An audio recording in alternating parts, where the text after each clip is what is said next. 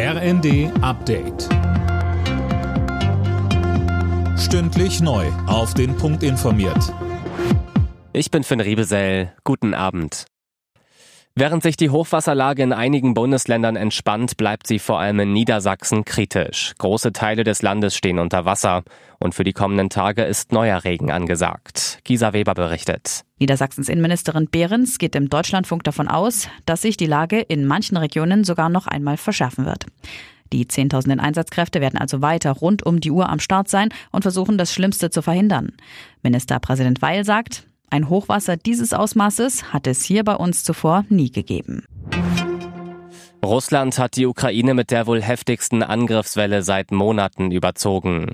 Nach ukrainischen Angaben wurden mindestens 30 Menschen getötet, über 160 verletzt. Überall im Land gab es demnach Raketenangriffe, die aber größtenteils abgewehrt werden konnten, darunter auch in der Hauptstadt Kiew und in Lviv, nahe der Grenze zu Polen. Laut polnischer Armee ist eine russische Rakete auch vorübergehend in den polnischen Luftraum eingedrungen.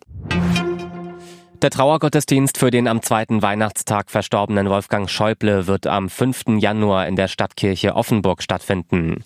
Das teilte die Stadt mit. Schäuble war einer der einflussreichsten Politiker der vergangenen Jahrzehnte. Er soll zudem mit einem Staatsakt geehrt werden. Wann genau steht aber noch nicht fest.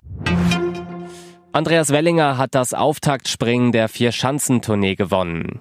Der 28-Jährige siegte in Oberstdorf vor dem Japaner Ryoyo Kobayashi und dem Österreicher Stefan Kraft. Alle Nachrichten auf rnd.de